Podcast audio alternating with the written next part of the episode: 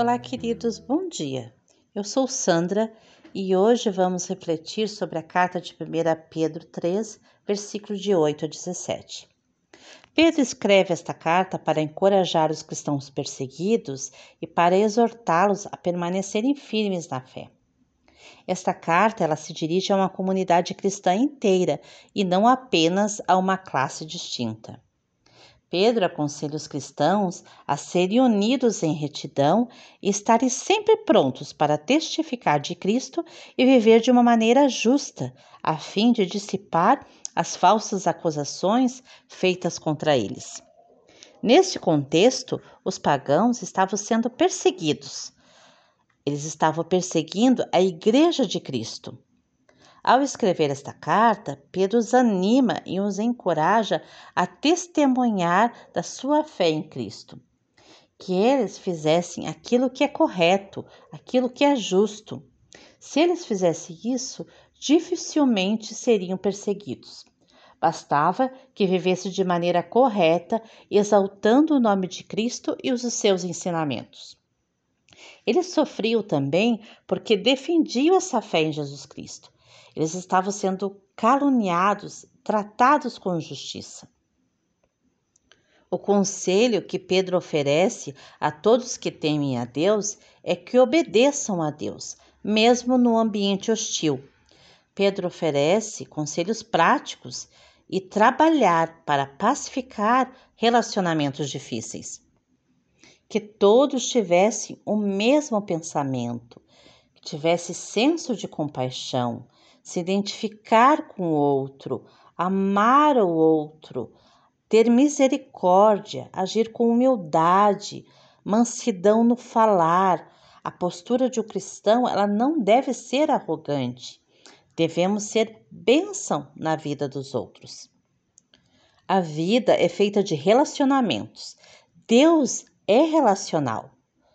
Quanto maior a intensidade das relações, tanto mais se mostram as nossas limitações. Relacionamentos geram intimidade, e intimidade muitas vezes gera conflitos. Todos nós, em um momento da nossa vida, já lidamos com relacionamentos difíceis. Ou na nossa sociedade, no nosso trabalho, nossa família, dentro dos nossos lares, com filhos, esposa, pais mas nós devemos nos empenhar para buscar a paz. Quanta energia é gasta por brigas entre irmãos na fé? Quantas vezes da defesa da fé a gente esmaga pessoas, tripudia pessoas, humilha as pessoas? Você e eu precisamos ser o agente em busca de paz. Precisamos nos empenhar em alcançá-la. E há momentos que precisamos dar marcha ré tem horas que nós não precisamos avançar. Você alguma vez já se perguntou por que tanto sofrimento? Por que você está passando por isso ou aquilo? A oportunidade do sofrimento, ela dá esperança na sua fé. Deus não nos livra do sofrimento, Deus nos livra no sofrimento, para que engrandecemos a Deus. Eu posso dizer que a maioria de nós aprendemos as lições mais importantes da vida não foi num dia de festa, mas foi no meio de tribulações e provações da nossa vida. Provações são passageiras, provações são pedagógicas. Deus vai tratar do seu caráter e da sua vida. Deus vai tirando o excesso de bagagem da nossa vida, Ele vai podando as arestas, esculpindo, nos moldando dia após dia. O que nós fazemos quando as tribulações chegam na nossa vida? A gente murmura, a gente reclama, ficamos amargos algumas vezes, irritados, não é assim? Ou sou apenas eu? Mas por que gloriamos a Deus na tribulação? Porque a tribulação produz perseverança, conforme fala em Tiago 1, 2 a 4. Sintam-se felizes quando passarem por todo tipo de aflições, pois vocês sabem que quando a sua fé vence essas provações, ela produz perseverança, Que essa perseverança seja perfeita, a fim de que vocês sejam maduros e corretos, não falhando em nada. Você já pensou se o mal que sobrou em alguém, se nós pagarmos na mesma moeda, se nós pagarmos o mal com o mal, quando o mal será resolvido? Jesus veio ao mundo apesar de ser perseguido, caluniado, injustiçado, oferecendo a graça da salvação através do sacrifício na cruz.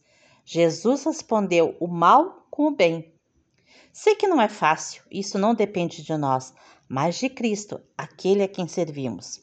Se alguém te trata mal, com calúnia, perseguição, a resposta que você e eu devemos fazer é tratar essa pessoa com cortesia, com educação, com mansidão, com benignidade, sendo suas falas doces, amáveis, calma. Mas como fazer isso? Orando. Orando por aqueles que nos fazem mal, orando por aqueles que nos perseguem, orando para aqueles que tiram a nossa paz porque Deus ouve as nossas súplicas. Nós devemos confiar apenas nele e somente ele tem o poder para transformar corações. Somente o Senhor tem o poder e a capacidade da prática da verdadeira justiça. Essa, a nossa justiça é contaminada pelo nosso sentimento de vingança, de egoísmo, pelos nossos interesses. No tempo certo, na maneira certa, o Senhor age. Os passos de Jesus até a cruz foi de humilhação, marcados por sofrimento e perseguições.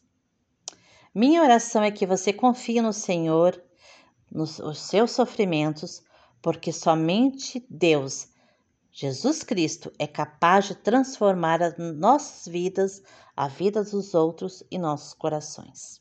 Amém? Um bom dia a todos.